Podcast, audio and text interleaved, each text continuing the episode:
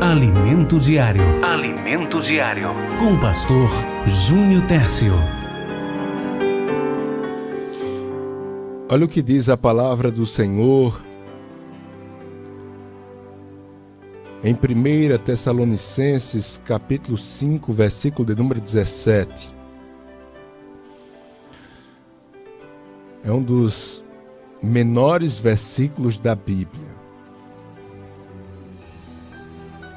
1 Tessalonicenses 5,17 diz: Orai sem cessar.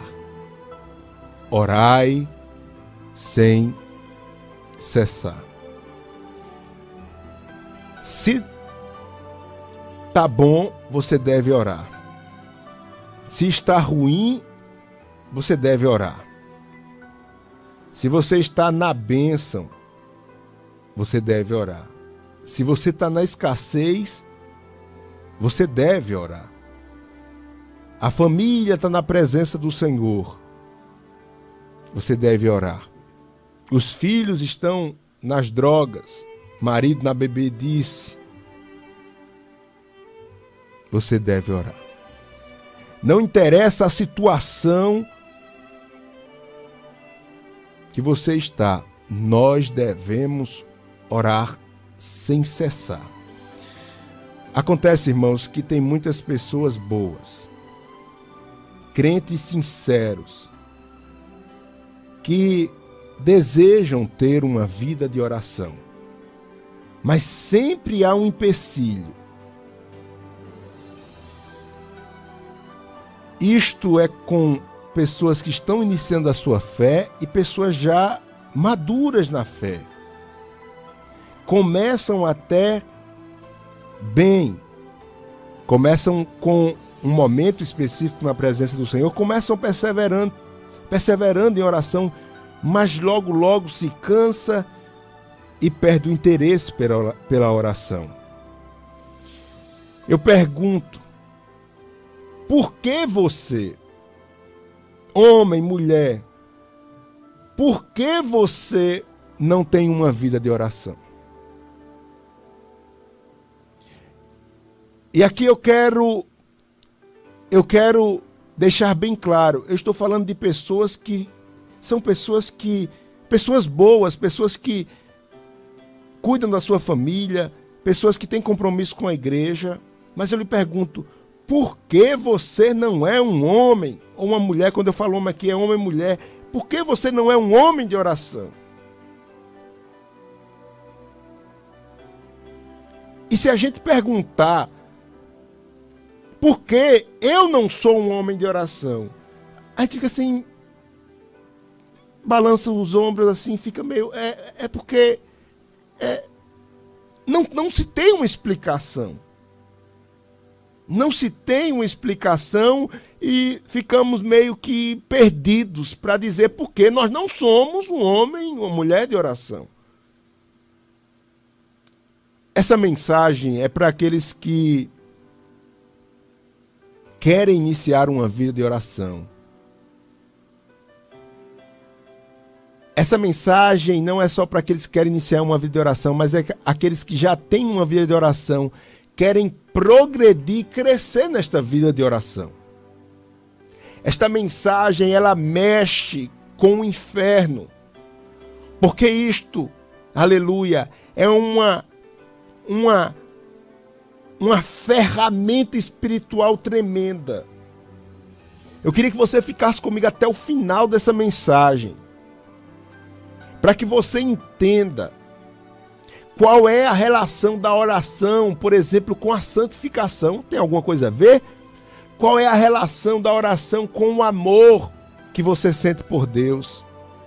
E eu quero pelo menos falar de três ou quatro empecilhos três ou quatro empecilhos que de fato se tornam gigantes, impedindo que as pessoas se tornem homens e mulheres de oração. E eu vou lhe mostrar alguns desses empecilhos que acaba nos afastando da oração. Acaba nos afastando de uma vida de oração. orai sem cessar. Esta este é o direcionamento. Esta é a palavra de ordem de hoje. Orai sem cessar.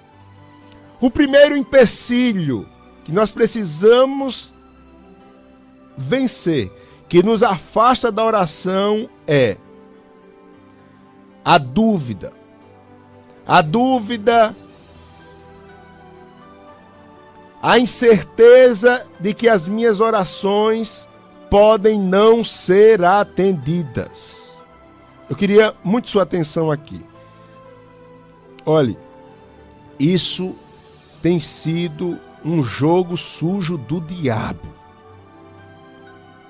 Muitas pessoas têm perdido o interesse pela oração porque diz: Pastor, será que as minhas orações vão ser atendidas por Deus? O problema, irmãos, é que nós aceitamos Jesus, mas tem uma dúvida lá no nosso coração se Jesus nos aceitou. E aqui está essa arma poderosa de Satanás que destrói os servos de Deus. Eu aceitei Jesus, mas será que Jesus me aceitou? Haja vista, eu tenho tantos problemas, tantas imperfeições, tenho tantos pecados. Eu quero, em nome de Jesus, desfazer esse negócio. Você precisa entender que, por pior que você seja, você pode chegar diante de Deus sem nenhuma condenação. Portanto, agora, nenhuma condenação há para os que estão em Cristo Jesus. Eu vou repetir, Romanos capítulo 8, primeiro versículo nenhuma condenação há para os que estão em Cristo Jesus.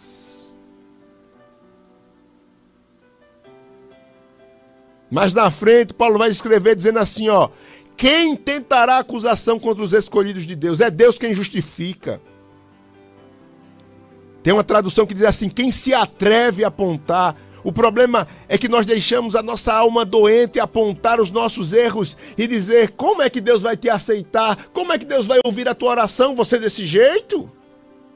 Como é que Deus vai ouvir a tua oração? Você já fez tanta coisa ruim?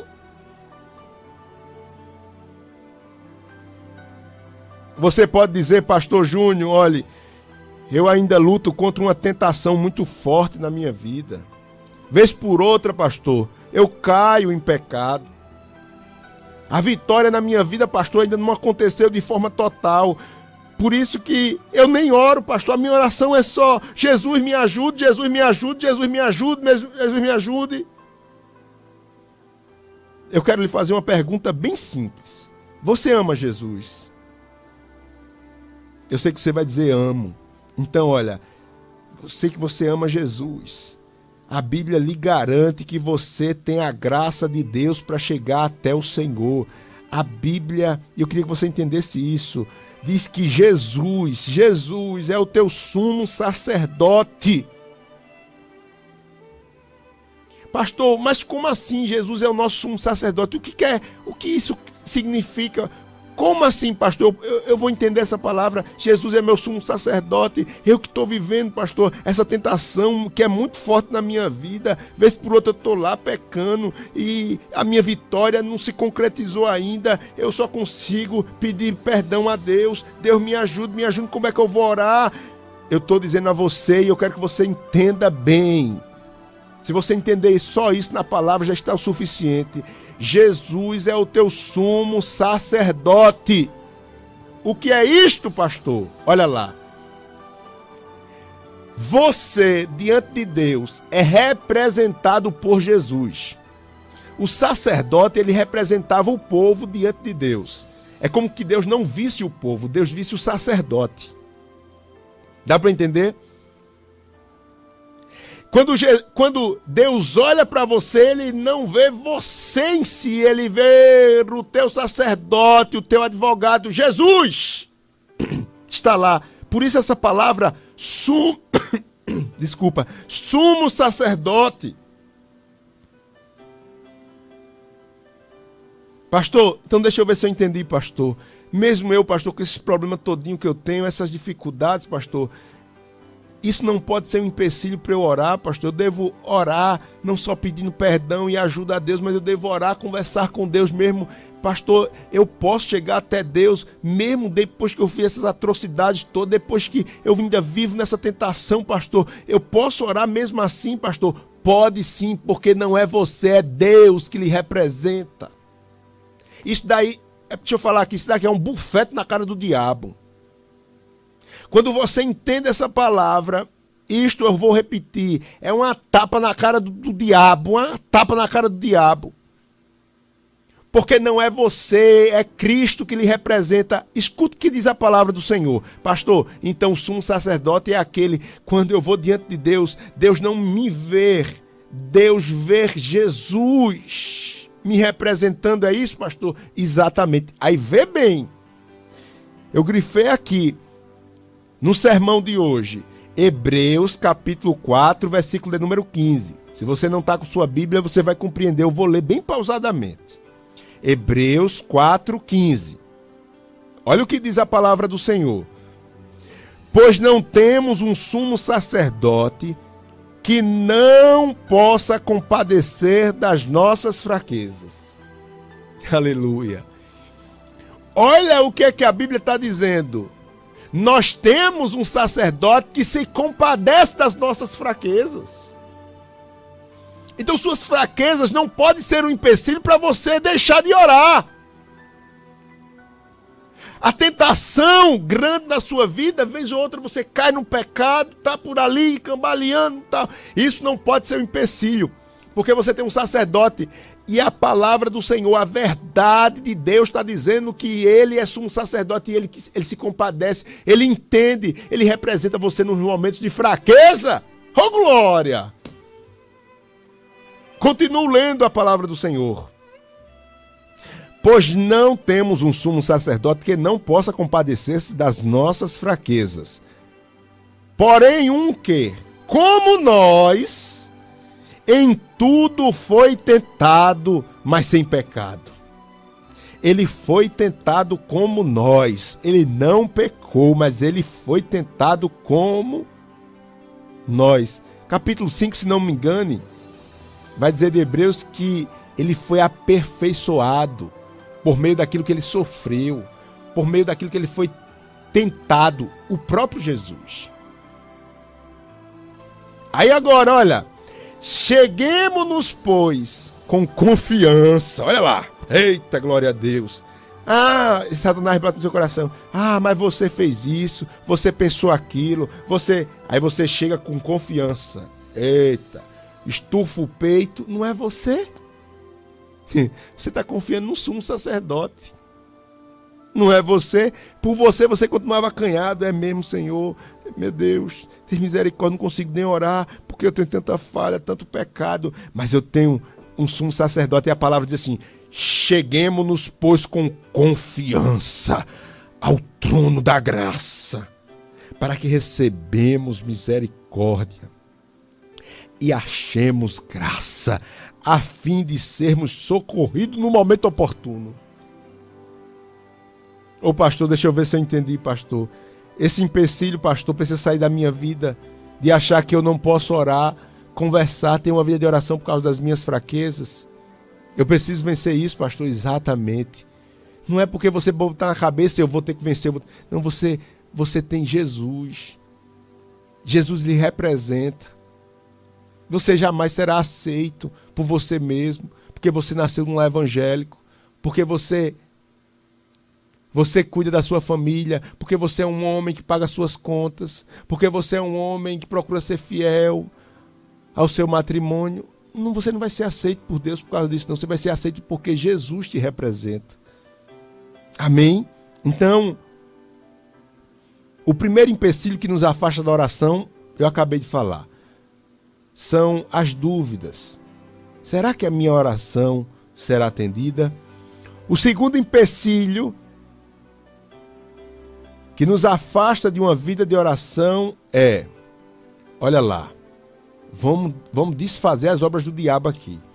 O segundo empecilho é Você se sente envergonhado porque você só busca a Deus quando você está com problema. Isso é um empecilho. Você fica dizendo assim, mas, mas Deus, eu já prometi tantas vezes ter maior compromisso com as coisas de Deus, mas pastor, acontece uma coisa ou outra, eu vou para lá, depois volto e quando as coisas apertam mesmo, eu volto, eu já estou com a cara lisa diante de Deus. Eu já estou, pastor, querendo desistir porque eu tenho vergonha. O fato é que a maioria das pessoas tem vergonha de admitir isso. Mas eu quero dizer a você, não se preocupe com ninguém não. Ninguém tem direito de lhe condenar porque você busca o Senhor no momento da aflição, da dor, do aperto. Sabe por quê? Porque isso é uma prova, por pior que seja, por mais promessas que você fez a Deus e fracassou, mas isso é uma prova que você ama a Deus, que você tem Deus como Deus da sua vida, e que você, mesmo em porção pequena, você está crescendo. Tem pessoas que quando está num aperto, aí que vai para distante de Deus mesmo. Você corre para os pés de Jesus. Você está dizendo, é pastor, é realmente, eu estou ouvindo a rádio hoje porque fazia tanto tempo que eu estava ouvindo, eu estava. Mas, pastor, eu cheguei no fim da linha, não tem mais jeito não, pastor. Eu tenho que buscar Jesus mesmo. Não tenha vergonha, não. Problema é de quem achar ficar se entronchando para você. Dê uma banana santa para ele e para ela. Meu irmão, os homens podem achar o que quiser. Eu quero dizer a você, os homens podem te condenar pela tua fraqueza, de ir, voltar e ficar aquele problema dos homens. Os homens falam, pensam o que quiser. Mas Jesus não te condena. E ponto final. A Bíblia está cheia de relatos de homens que buscaram a Deus no momento da crise, do problema, e Jesus estava lá para lhe socorrer. Eu não posso lhe condenar. Sabe por quê? Porque a palavra do Senhor não lhe condena. Quem sou eu para lhe condenar?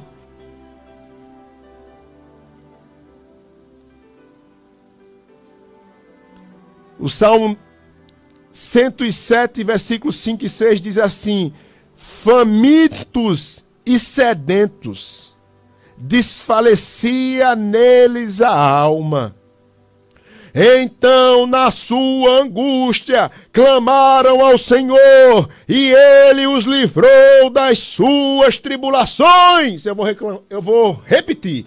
Então, na sua angústia, clamaram ao Senhor, e ele os livrou das suas tribulações. Na angústia. Sabe o que é angústia? Angústia é um açoite na alma, é, uma, é um aperto na alma é um estado de crise interior.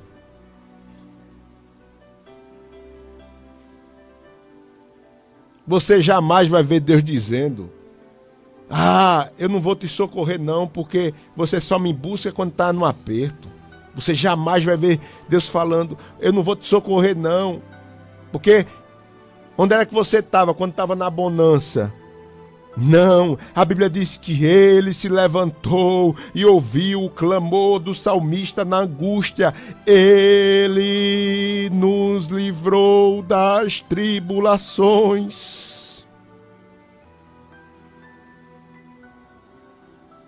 Aleluia, glória a Deus. Você não pode deixar essa vergonha de Deus. Pastor, estou com vergonha da igreja porque os irmãos lá sabem do meu problema, do meu problema dos irmãos. Você quer ser aceito pelos irmãos e condenado por Deus, ou quer ser aceito por Deus e condenado pelos irmãos?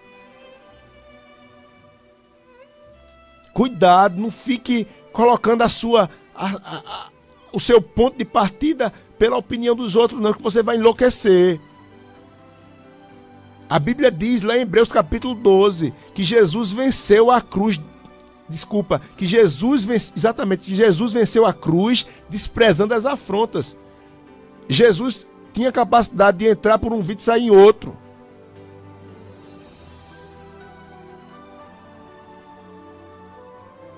dentro da igreja. Dentro da igreja tem gente que lhe mata falando em língua estranha. Lhe apunhala, lhe matando e falando em línguas estranhas. Por isso, pastor, que é isso mesmo que o senhor está falando, viu? Por isso que eu não quero nem saber de igreja. E isso não tira, isso não tira o mérito da igreja, não. A igreja é santa. Isso não tira o mérito de Deus exigir que você tenha comunhão com a igreja, mesmo tendo esse tipo de pessoas dentro da igreja. Não é porque você acha, eita, Deus está falando comigo, é isso mesmo, pastor. Tem gente na igreja, você é tão bonzinho também, né? Mas vamos deixar isso para lá. Isso não tira o mérito, por isso, pastor, que agora a minha igreja é a Rádio Novas de Paz. Você está errado. Por isso, pastor, que agora aqui. Olha, não, o fato de ter esses problemas na igreja não exime sua, o seu relacionamento com a sua igreja. Você tem que ter uma igreja. Você tem que ter, lutar contra essas coisas. Deus permite essas coisas para lhe aperfeiçoar, para lhe tratar. Então, o segundo empecilho é essa vergonha de se voltar para Deus, porque a gente se aproxima de Deus no momento da crise. Davi buscou também o Senhor. Em momento de crise, em 1 Samuel, capítulo de número 30, versículos 6 e 8, você vai ver Davi chorando e pedindo a Deus uma resposta para saber como era que ele poderia fazer, já que o inimigo tinha levado toda a sua família. E o Senhor resp respondeu a Davi no meio da angústia. Davi estava um pouco displicente com as coisas espirituais. Haja vista que Davi não protegeu a sua casa. Você pode falar língua estranha, você pode ser o pastor presidente, você pode ser o papa, você pode ser semideus. Se você se eximir do cuidado com a sua família, você está em falta espiritual com Deus. Davi estava em falta espiritual com Deus aqui. Ele saiu para a guerra, deixou a família abandonada, entre aspas. O inimigo chegou, levou todo mundo. E agora? Mas Deus ouviu Davi no meio do clamor, no meio da luta, no meio do sofrimento. Deus ouviu e respondeu Davi. Então, o primeiro empecilho que eu falei logo no início, suas orações serão atendidas sim. Não tem condenação, não é porque você comete esse ou aquele erro que suas orações não serão atendidas. Não é porque você comece esse erro ou aquele que você vai ficar só Deus me perdoa, me perdoa, me perdoa. Segundo, não se sinta envergonhado de buscar Deus, porque você só busca o Senhor com mais intensidade quando está no problema. Não, não tenha vergonha. Deus está recebendo, Ele ouve o aflito. Por fim, eu quero falar de outro empecilho Outro empecilho, para ser uma coisa muito simples, mas muitas pessoas estão extremamente enganadas e pensam que orar ou uma oração eficaz que tem resultado é uma oração feita em voz alta. Tem pessoas que tem pessoas que acham que sua oração tem pessoas que acham que a oração só tem efeito quando é feita em voz alta, quando tem choro, quando tem grito. E olha, essa ideia errada afasta muitos crentes, principalmente crentes novos convertidos, que ainda são tímidos, que às vezes fala de forma mansa. Tem gente que acha que Deus só atende a oração se for como aquele episódio que teve lá de Jacó e o anjo. Tem gente que acha que só Deus atende a oração, a oração só é quando tem uma guerra entre ele e o anjo. Sabe? Deus não atendeu Jacó com aquela briga do anjo. Daniel orava três vezes ao dia em voz alta. Tem pessoas que têm essa ideia, Deus, a oração só é boa assim. Eita, porque eu tô assim. Não. Um exemplo disso é a oração de Ana. Quando Ana depois que tem vitória, Ana diz: O arco do forte foi quebrado. Ana não tinha palavra para orar e estava orando. Deus atendeu a oração de Ana. A Bíblia diz que a alma de Ana estava em amargura e ela orou ao Senhor e chorou abundantemente. Ana não estava nem. Ana só fazia chorar. Ana não estava falando em voz alta.